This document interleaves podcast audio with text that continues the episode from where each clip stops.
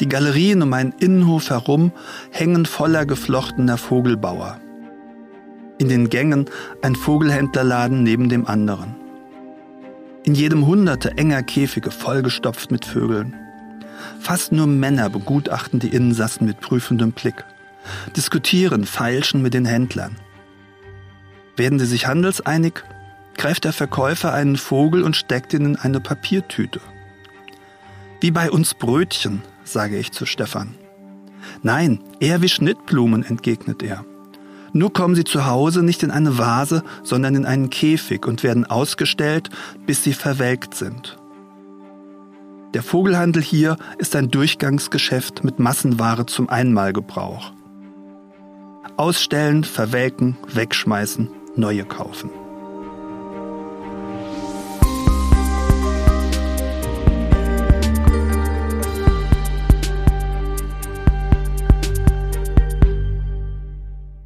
Hallo und herzlich willkommen bei Hinterm Zoo geht's weiter. Ich bin Marco Dinter und in der heutigen Folge wollen wir mal was ganz Besonderes machen. Da habe ich mir nämlich einen Autor ins Studio eingeladen und wir wollen über eins seiner Bücher sprechen. Vor mir sitzt Lothar Frenz. Ähm, Lothar ist Biologe und Autor, hat zum Beispiel schon als Journalist für die Geo gearbeitet und war da eigentlich überall unterwegs, in Amazonien, Neuguinea, Uganda, in der Mongolei. Ähm, und hat Bücher geschrieben wie zum Beispiel Lonesome George über das Verschwinden der Arten. Das ist sogar Umweltbuch des Jahres geworden. Äh, das Naturbuch für Neugierige zusammen mit Loki Schmidt und äh, Lothar ist sogar äh, Botschafter für die Loki Schmidt Stiftung seit 2019. Ich freue mich sehr, dass er heute da ist. Hallo Lothar. Hallo Marco, schön, dass ich mal wieder hier in meinem Heimatzoo bin, sage ich immer. Ich komme ja aus Mainz und war hier früher oft. Und noch schöner, dass du hier sogar in unserem Gästezimmer übernachten konntest. Du warst nämlich gestern für unsere Vortragsreihe da. Wir haben immer am ersten Dienstag im Monat eine kostenlose Vortragsreihe über Naturschutzthemen bei uns im Zoo und da haben wir uns gestern schon unterhalten. Äh, wir kennen uns aber schon viel länger, äh, schon seit einigen Jahren. Wir waren zusammen mal auf einer Jahreshauptversammlung bei der Zoologischen Gesellschaft für Arten- und Populationsschutz. Und da habe ich zugegebenermaßen drei Stunden gebraucht, bis ich eins und eins zusammengezählt habe und gemerkt habe, dass du der Autor bist, von dem ich mehrere Bücher im Regal habe. Ich erinnere mich noch, das war lustig. ähm, dein jetzt nicht mehr aktuellstes Buch, aber dein vorletztes Buch heißt Wer wird überleben? Das verlinken wir euch natürlich auch in den Show Notes. Das klingt erstmal ziemlich dramatisch und könnte auch ein Thriller sein. Wer wird überleben ist ja wirklich pure, pures Drama. Worum geht's da? Also es ist ja ein Drama, die Situation, in der wir gerade sind. Alles, was die Arten, die Biodiversität angeht. In diesem Wer wird überleben steckt aber auch eine Frage an uns, nämlich es ist eine Entscheidungsfrage. Wir sind ja gerade dabei, die Welt ziemlich zu verändern und haben es auch haben es ja schon getan. Und es geht darum, ähm, wonach entscheiden wir denn, wer mit uns hier weiter auf der Erde sein darf und was bedeutet das, ob diese Arten da sind oder nicht. Das sind Fragen, die ich in diesem Buch erörtere. In der Bibel, also einem der bekanntesten Bücher der Welt, da war die Lösung für ein ähnliches Event ja ganz einfach. Bei der Sintflut, da hat äh, Noah einfach alle Tierarten jeweils zu zweit auf die Arche geholt und damit gerettet. Da gibt's eine ganz schöne Szene in deinem Buch. Äh, vielleicht steigen wir damit mal ein. Ja, also ich glaube, wenn wir an Noah und die Arche Noah denken und die Sintflut, dann haben wir ja gleich ja diese wunderbaren Bilder äh, im Kopf, wo die Tiere pärchenweise auf die Arche gehen und die Löwen immer ganz friedlich zwischen den Ziegen und Schafen. Und das ist alles, ja, ganz wunderbar. Und ich beschreibe einen anderen Blick auf die Arche Noah. Das habe ich, das, ich sage es jetzt schon vorab, das habe ich in einem wunderbaren Roman gefunden ähm, von Julian Barnes. Äh, und der sagt, na, Noah war nicht so der nette Typ, der nette Archetyp, sondern der hat gnadenlos ausgelesen. Der hat gesagt, ähm, also der, der musste ja gucken, wen nehme ich von den vielen Tieren mit. Und da heißt das, naja, der hat Familien auseinandergerissen. Alte und Kinder hat er zurückgelassen, ganz grausam, weil nur die Fittesten der Fitten an Bord durften, um die Zukunft zu garantieren für ihre Art. Und er hat gesagt, ähm, Noah äh, also ne, einige Arten haben diese Fahrt gar nicht überlebt, weil Loas Familie, die ja auch da war, von irgendwas leben musste. Das heißt, die haben einfach manche Spezies unterwegs aufgegessen. Das ist also ein durchaus auch humorvoller Blick darauf, aber dahinter steckt ja schon auch ein wahrer Kern. Auch in der Bibel sagt ja Gott, ähm, hier, die Tiere nehmt ihr mit und die Pflanzen, ähm, die sind für euch da, damit ihr von denen leben könnt, jetzt sind frei, frei ausgesprochen. Und das gibt irgendwie nochmal einen anderen Blick A auf diese Arche Noah-Geschichte, aber auch B darauf, worum es eigentlich ja geht, wenn wir die Arten retten, nämlich darum, dass wir unsere Zukunft erhalten. Es geht jetzt nicht nur um das die einzelne Tierart, sondern wir wollen ja eine lebenswerte Zukunft auf unserem Planeten haben. Und das geht nur zusammen mit dieser geballten Biodiversität, die wir an Bord nehmen müssen. Gut, ich kann mir jetzt vorstellen, dass man Rehe zum Beispiel kann man essen. Äh, du hast gesagt, Noah hat ganz klare Auswahl betrieben, äh, auch, auch eine Giraffe vielleicht, aber wofür brauchen wir jetzt zum Beispiel Schmetterlinge? Wofür brauchen wir Tiefseefische oder Plattwürmer? Die Frage, wozu, ist ja immer schwierig ähm, zu erklären oder zu erläutern. Ich sage immer, wozu brauchen wir denn dich und mich oder so? Also äh, um einfach mal klarzustellen, was für eine blöde Frage das eigentlich ist, so etwas zu fragen. Dahinter ist ja immer die Frage nach dem Nutzen.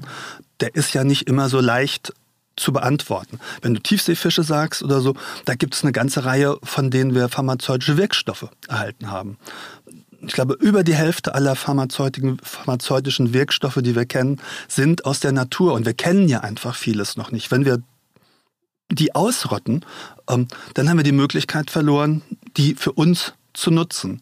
Dazu kommt aber noch ein viel systemischerer Blick auf das Ganze. Ähm, ich sage immer, stellt euch mal ein Küchengerät vor, irgendeinen Mixer oder euer Auto. Ähm, wenn da irgendwo mal eine Schraube fehlt und dann macht das erstmal nichts. Das Ding funktioniert noch weiter. Aber irgendwann fängt das Auto an zu klappern, wenn immer mehr Schrauben fehlen oder irgendwann ein Reifen weg ist, dann fährt es nicht mehr. Und wenn immer mehr aus diesem System kaputt geht, wie die Arten auf unserer Erde, die nicht mehr da sind, ähm, dann funktioniert das ganze System irgendwann nicht mehr. Das Auto stottert und irgendwann fällt es auch auseinander. Und das ist ja das, was wir verhindern müssen. Wir einzeln wissen ja gar nicht so genau, welche Schraube in dem Auto jetzt für was gut ist. Und ich glaube, das ist ein ganz gutes Bild, um sich dieses System Natur vorzustellen. Und warum wir da jedes einzelne Teilchen auch möglichst erhalten sollten, weil wir nicht wissen, was es denn wirklich bedeutet. Ich bleibe mal bei dem Bild ähm, vom, vom Auto da haben wir ja tatsächlich, muss man sagen, noch nicht so viele Schrauben verloren, aber es sind auf jeden Fall einige locker. Ähm, fast 30 Prozent der Arten, die von der Weltnaturschutzunion, von der IUCN erfasst wurden, sind bedroht. Und dazu muss man sagen, die IUCN hat nicht alle Arten erfasst. Allein von den 380.000 Käferarten, die es gibt, äh, und auch da kennen wir noch nicht mal alle, äh, sind nur 1800 erfasst, also ein Bruchteil. Und selbst von denen sind schon 30 Prozent bedroht. Um jetzt nochmal vom Bild von Fohlen zurückzukommen, am besten schmeißen wir die eigentlich alle rauf auf die Arche und ähm, retten sie damit. Aber so einfach ist es vermutlich nicht. Ähm, du hast in deinem Buch am Anfang jedes Kapitels immer eine Frage oder mehrere Fragen, die einen moralisch ganz schön in die Zwickmühle bringen. Und dem Architext ist eine Frage vorangestellt, die lese ich gerne mal laut fürs Publikum vor. Stellen Sie sich vor, Sie müssten an Noahs Stelle die Arche befüllen. Was nehmen Sie Gott mehr übel? Dass er so viele unschuldige Lebewesen ertrinken lässt, nur um die verderbte Menschheit zu bestrafen? Oder dass er ihnen zumutet, an der Rampe zur Arche zu stehen, um zu entscheiden, welche Individuen einer Spezies aufs rettende Schiff dürfen und welche nicht?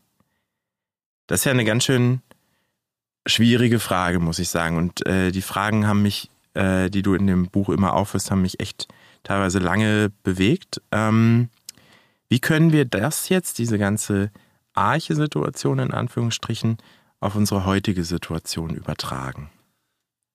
Wir sind ja hier gerade im Frankfurter Zoo. Ihr im Zoo seid ja auch dabei. Ihr müsst ja auch auswählen, wen nehmen wir denn hier auf. Und da geht es natürlich darum, möglichst viele Arten aufzunehmen. Ich möchte gerade noch einen Einschub machen zu dem, was du vorhin gesagt hast, nämlich es gibt ja die ganze Liste der bedrohten Arten und die wird immer länger. Was aber nochmal ganz eindrücklich macht, wie es um die Welt steht, nicht nur, dass die Arten abnehmen, sondern auch die Zahl an Wildtieren. Mich beeindruckt es immer total, wenn äh, ich höre, dass das Gewicht aller Menschen und Haustiere, also Rinder, Schweine, Ziegen, Schafe, 24 mal so groß ist wie das Gewicht der verbliebenen Wildsäugetiere. Von denen sind, also umgerechnet sind es noch vier Prozent übrig. Das macht deutlich, es ist nicht nur die Zahl der Arten, sondern auch ja, die, die Masse an, an Individuen, die total abgenommen hat. Ähm, die Arten sind natürlich, da komme ich wieder auf deine Frage zurück, ausschlaggebend dafür, dass das auch wieder mehr wird. Und ja, da geht es immer wieder darum, ihr macht es hier im Zoo ja auch, wen, wen, wen nehmt ihr auf, hier auf eurer Arche?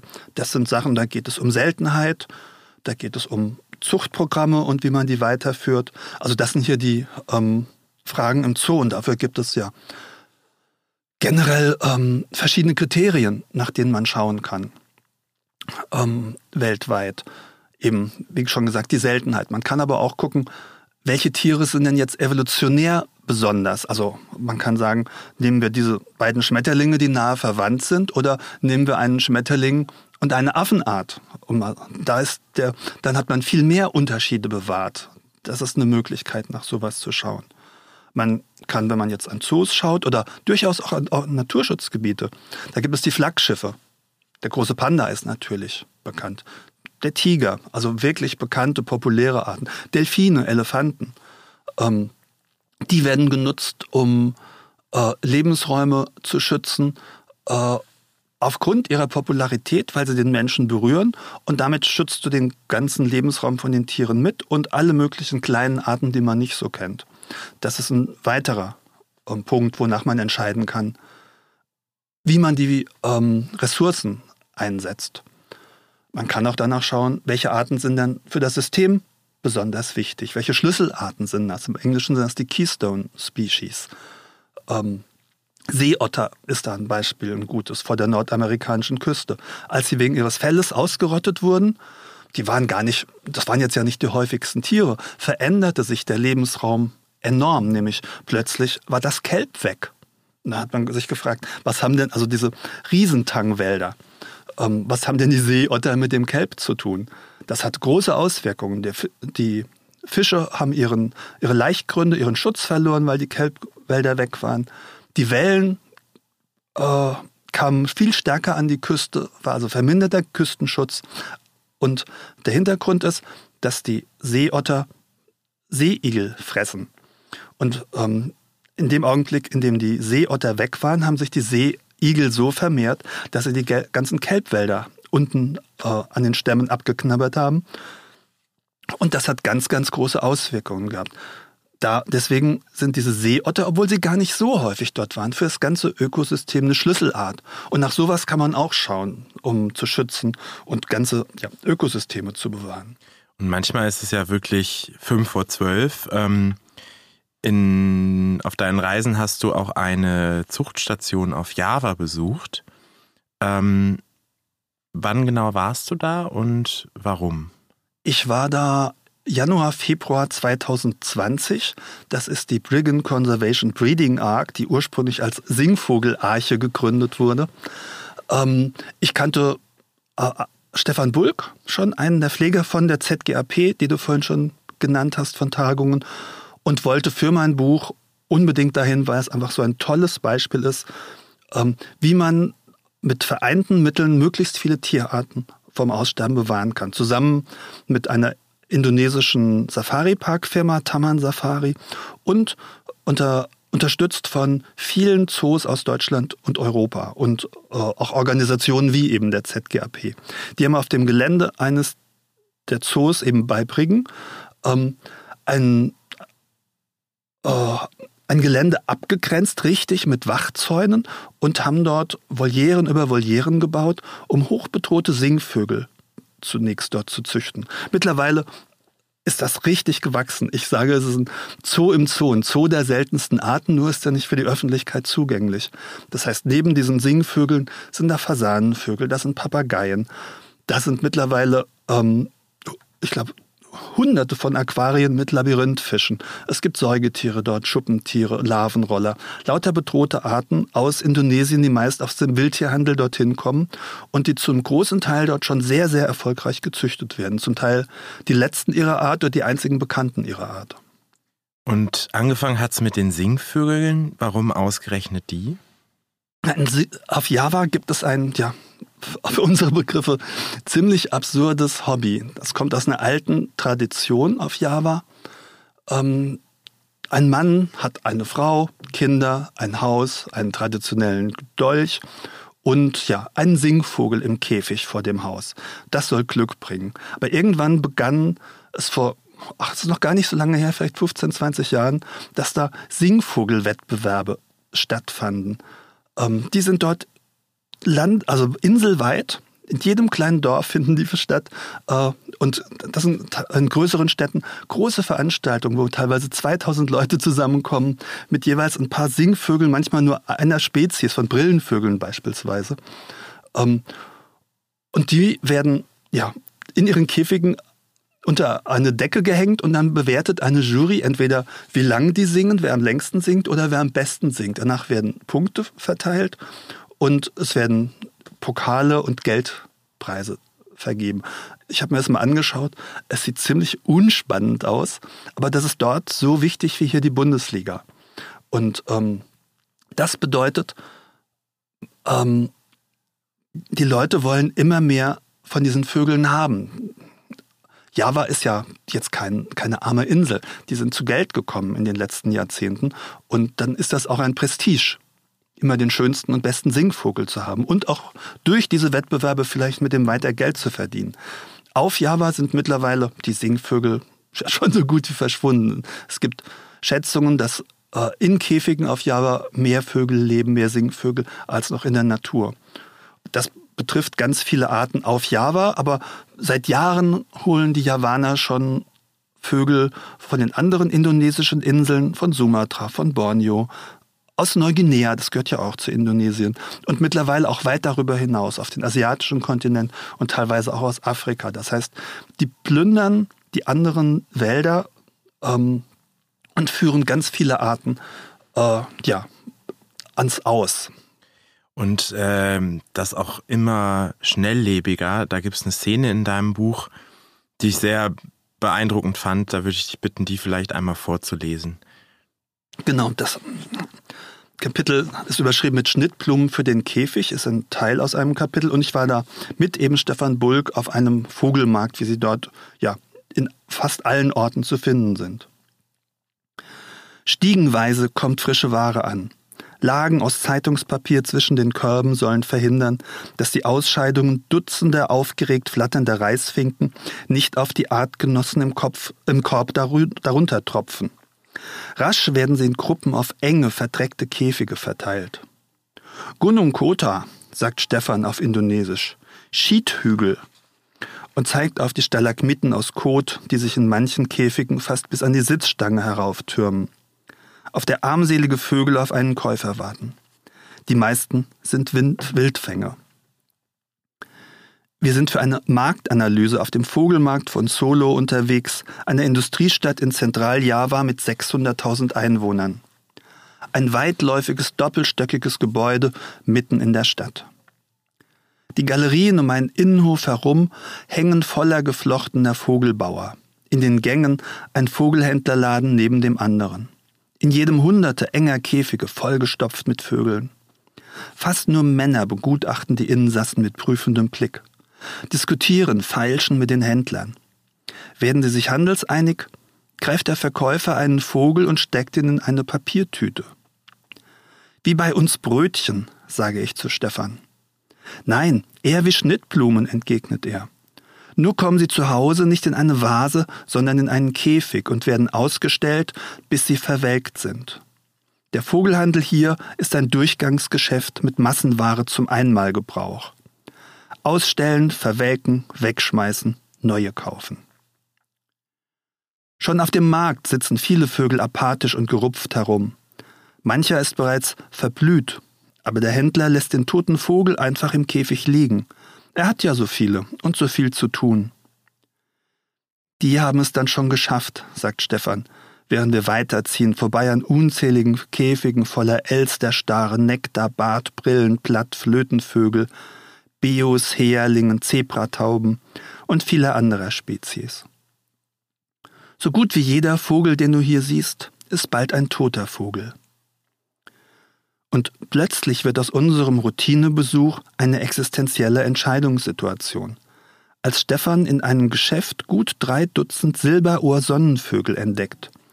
Eine empfindliche Spezies, deren Bestand sie in der Briggenarche aufstocken wollen, wenn die nächsten Volieren fertig sind. Wir könnten die seltenen Vögel also gleich mitnehmen. Einer wäre für eine halbe Million Rupien zu haben, sagt uns der Händler. Was also tun? Stefan zögert. Wir wissen ja, wie schwer es ist, sie am Leben zu erhalten. Wir haben aber so viele Baustellen im Moment und so wenig freie Kapazitäten. Vielleicht sind es aber auch die letzten, die wir sehen werden. Die meisten von ihnen sehen noch recht fit aus. Hin und her gerissen verschieben wir die Entscheidung und setzen erst einmal unsere Runde auf dem Markt fort. Dabei entdecken wir immer neue Arten aus entfernten Regionen, Häerlinge aus Thailand und Sumatra, Pitohuis aus Neuguinea. Weil auf Java in den vergangenen Jahren viele Autobahnen gebaut wurden, geht alles schneller. Das hat Auswirkungen auf den Vogelhandel, erklärt mir Stefan. Nun gelangen die Vögel rascher von internationalen Flughäfen, über die sie geschmuggelt werden, oder von kleinen Orten an der Küste, wo sie illegal in Booten anlanden, auf die Märkte. Das bedeutet, unterwegs sterben nicht mehr so viele von ihnen. Und daher lohnt es sich, auch noch die entferntesten Wälder, noch die kleinsten Inseln zu plündern. Beim Betrachten der Käfige voller Kotberge und Vogelleichname denke ich daran, wie wohl jede Spezies ihre eigenen Krankheitserreger und Parasiten aus den Wäldern und von den Inseln mitbringt, die so viele tausende Kilometer entfernt liegen. Es ist Anfang Februar 2020. Und von China aus nimmt gerade das neuartige Coronavirus SARS-CoV-2, das wahrscheinlich von Fledermäusen im Umfeld des illegalen Wildtierhandels zunächst auf eine andere Spezies, dann auf den Menschen übertragen wurde, seinen Weg in die Welt. Auch hier sind zwischen den Vögeln andere Tiere in enge Käfige gepfercht. Geckos und Leguane, Schlangen und niedliche Flughörnchen. Oft hängen Flughunde kopfüber von den Käfiggittern. Diese Flattertiere sind ebenso als Reservoir für viele fremde Viren bekannt. Zwar werden auf Java die Tiere nicht zum Verzehr gehandelt, wie meist in China, doch auf diese Weise übereinander gestapelt tropfen Kot und Körperflüssigkeiten von Käfig zu Käfig und zwischen den Arten hin und her. Auch die javanischen Märkte sind daher potenzielle Brutstätten für allerlei Krankheiten. Vogelgrippe und Paramyxoviren, bakterielle Psittakosen und Salmonellen. Auf den vielen Vogelmärkten der Insel besteht durchaus eine weitaus größere Wahrscheinlichkeit als in natürlichen Lebensräumen, dass sich eine nächste Pandemie zusammenmutiert. Nach zwei Stunden Rückgang, Rundgang kehren wir zum Laden mit den Silberohr-Sonnenvögeln zurück und sind zu spät. Denn der Verkauf der seltenen Vögel ist in vollem Gange und der Käufer scheint sich gut auszukennen. Er nimmt nur die kräftigsten.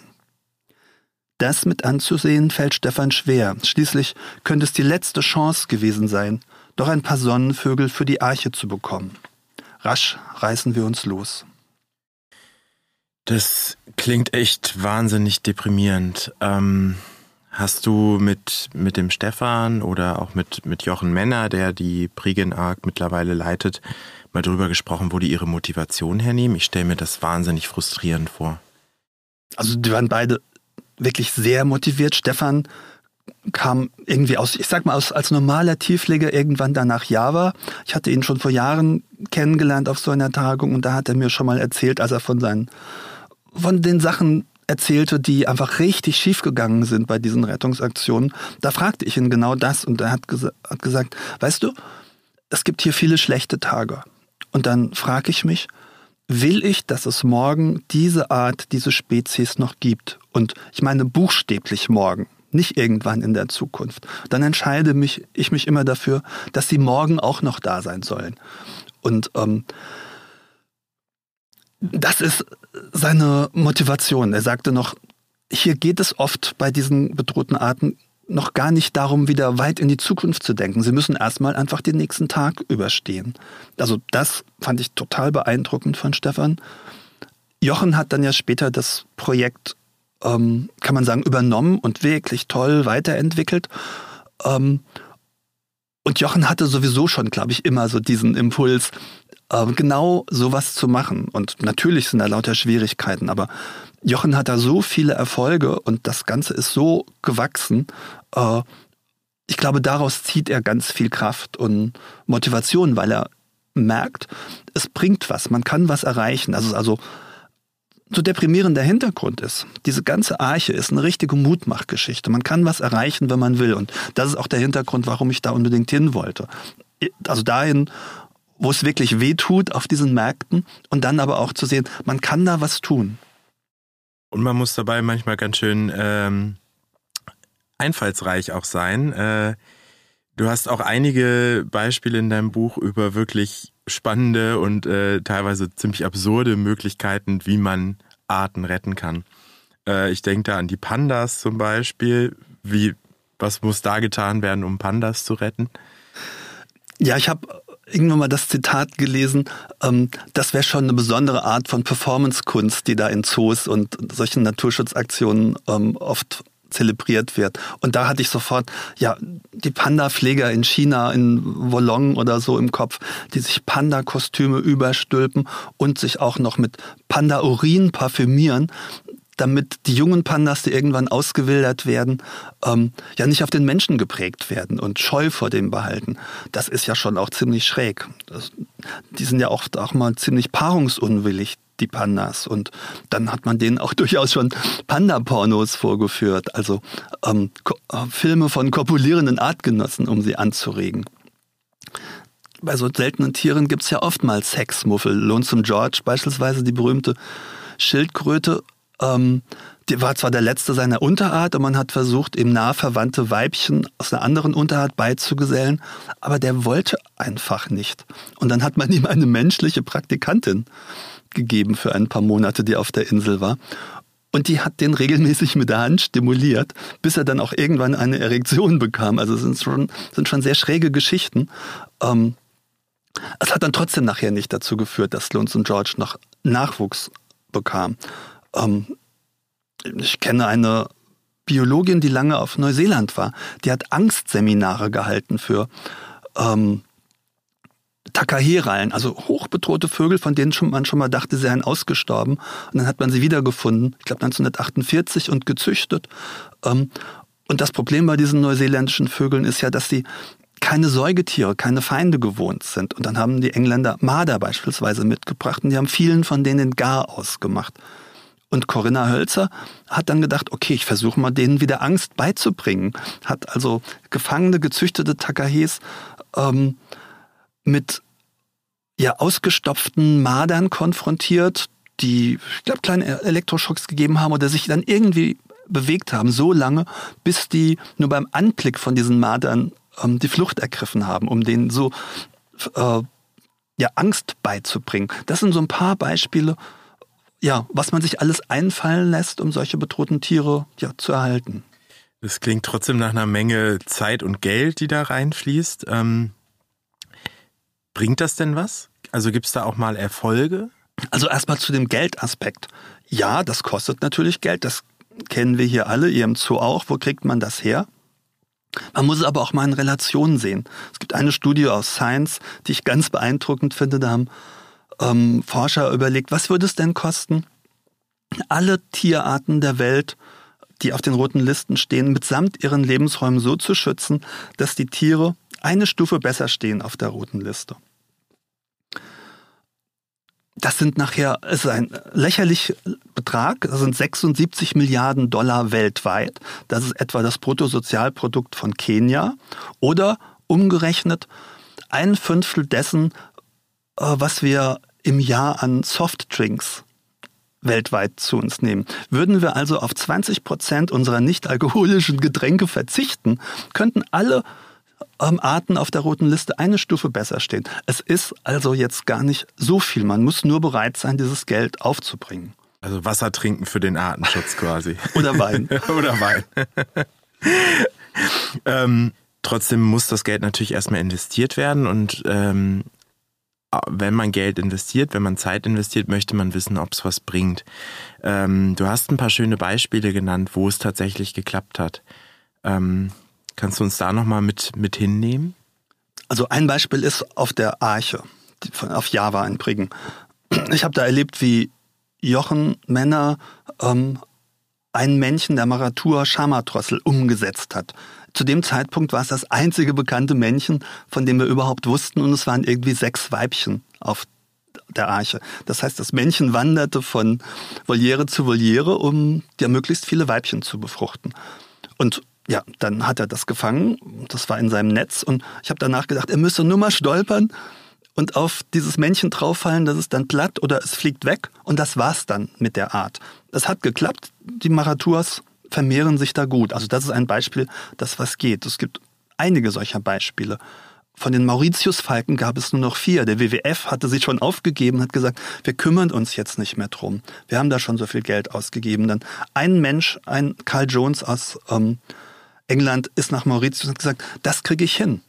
Und der hat den Mauritius-Falken gerettet. Es gibt wieder hunderte von denen, ähm, auch in freien Populationen. Und was ich noch schön finde, dieser Mann fing an mit der Rettung einer einzigen Art und er kümmert sich mittlerweile um ganze Lebensräume auf Mauritius. Der, ähm, das ist ja auch ein wichtiger Gedanke, das zurückzubringen und die Natur zu restaurieren oder Lebensräume wiederherzustellen. Und das macht er. Also das ist nochmal so ein persönlicher Weg aus dem Engagement für eine Art für das ganze Ökosystem. Das muss man auch immer im Blick haben.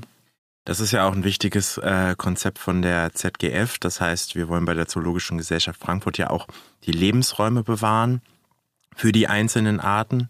Ähm, aber manchmal ist es für eine Art schon höchste Zeit. Das heißt, wir müssen in Zoos zum Beispiel oder in Priegen ähm, eben die, die Art erstmal erhalten, bevor wir es schaffen, den Lebensraum äh, zu schützen. Jetzt sprechen wir die ganze Zeit über die. Wir müssen die Art schützen, wir müssen die ähm, Schamadrossel retten. Aber das ist ja eigentlich gar nicht die Frage. Ich meine, ähm, du hast in deinem Buch die Frage an die Leserinnen und Leser gestellt, sehen sie sich als Teil der Natur? Und äh, auch das ist ein Text, da würde ich sagen, wollen wir den einmal vorlesen, weil er wirklich sehr, sehr schön ist. Ähm, ob wir nämlich Teil der Natur sind und inwieweit wir da äh, uns abgrenzen können. Ist auf jeden Fall auch ja, ein Erlebnis, das mir ganz klar gemacht hat, wie verbunden wir da sind. Das Kapitel heißt Verwirrung der Gefühle. Verwirrt kam ich aus dem Wald. Meine Welt, das weiß ich heute, war nach dieser Erfahrung eine andere, weil sie dazu geführt hatte, dass für mich die Grenzen verschwammen. Ich wusste nicht so recht, wie mir geschah, als Sophie sich plötzlich an mich schmiegte. Gemeinsam waren wir mit der Gruppe im dichten Unterholz unterwegs gewesen, über zugewucherte Trampelpfade gewandert. Manchmal fanden wir Spuren von Flusspferden, die beim nächtlichen Weidegang durchs Gestrüpp gewalzt waren. Immer wieder versanken wir knietief in Erdlöchern, krabbelten unter umgestürzten Baumriesen hindurch und streiften große Spinnennetze mit erstaunlich starken Fäden aus unserem Gesicht. Zwischendurch hatte mich der eine oder die andere von ihnen an der Hand genommen. Aber Sophie begann sich erst für mich zu interessieren, als wir auf einer Lichtung Rast machten. Nach dem ersten Anschmiegen setzte sie sich rasch auf meinen Schoß. Orangebraun leuchteten mich ihre Augen eindringlich an. Lange blickten wir uns ins Gesicht nur Zentimeter voneinander entfernt, so dass ich ihren Atem spürte. Dann fing sie an, mich zu erkunden. Ihre schwarzen Finger glitten erst in meine Ärmel, dann in meinen Hemdausschnitt hinein, bald über meine Wangen. Lange ließ ich mich einfach nur von ihr berühren, aber dann nahm ich ihre Einladung an und ertastete ebenfalls ihr Gesicht. Strich über ihre starken Augenbrauenwülste, die schwarze Haut neben ihrem Mund. Sie war ganz weich. Sophie öffnete die Lippen, nuckelte an meinem Finger, ich spürte ihre starken Zähne. Sie fuhr mit der Hand durch mein Haar, senkte meinen Kopf, kraulte mich im Nacken und nahm mit den Lippen den Schweiß von der Haut. Oder war das schon ein Kuss? Wo verläuft die Grenze? Schließlich drückte Sophie mich an sich, umarmte mich fest und stark, mein Kopf auf ihrer Brust, ich hörte ihr Herz schlagen. Fünf Minuten später saß Sophie schon wieder im Baum und ließ mich am Boden zurück, voller nie zuvor gespürter Empfindungen für ein nichtmenschliches Wesen. Mit einer anderen Spezies hatte ich erlebt, was ich zuvor nur innerhalb meiner eigenen Art kannte. Nahe, sogar intime Augenblicke des gegenseitigen Erkundens, Anschauens und Erkennens, verbunden mit körperlicher Zärtlichkeit und Zugewandtheit. Als wir von dem Spaziergang zurückkamen, erzählte ich Projektleiterin Debbie Cox von diesem Erlebnis, mitsamt den neuartigen und durchaus verstörenden Gefühlen, die ich einzuordnen versuchte. Das Strahlen auf ihrem Gesicht ließ ihre Freude erkennen. Da hat es mal wieder jemand verstanden. Und sie bestätigte mir, ja, sie sind emotional wie kleine Kinder und oft ganz einfühlsam. Wenn ich selbst mal einen schlechten Tag habe, hole ich mir abends eine Portion Liebe bei den Schimpansen ab. Denn das können sie, bedingungslose, uneingeschränkte Zuneigung geben. Danach waren für mich die Grenzen verwischt. Du hast ja auch von den anderen gesprochen gerade. Wir und die anderen. Wir hier in unseren zivilisierten Lebensräumen und dann die, die anderen Mitgeschöpfe. Ähm, natürlich als Biologe wusste ich sowieso, dass es 98,7 oder 3, ich weiß jetzt nicht auswendig, Prozent sind, ähm, die wir identisch sind vom Erbgut her mit den Schimpansen.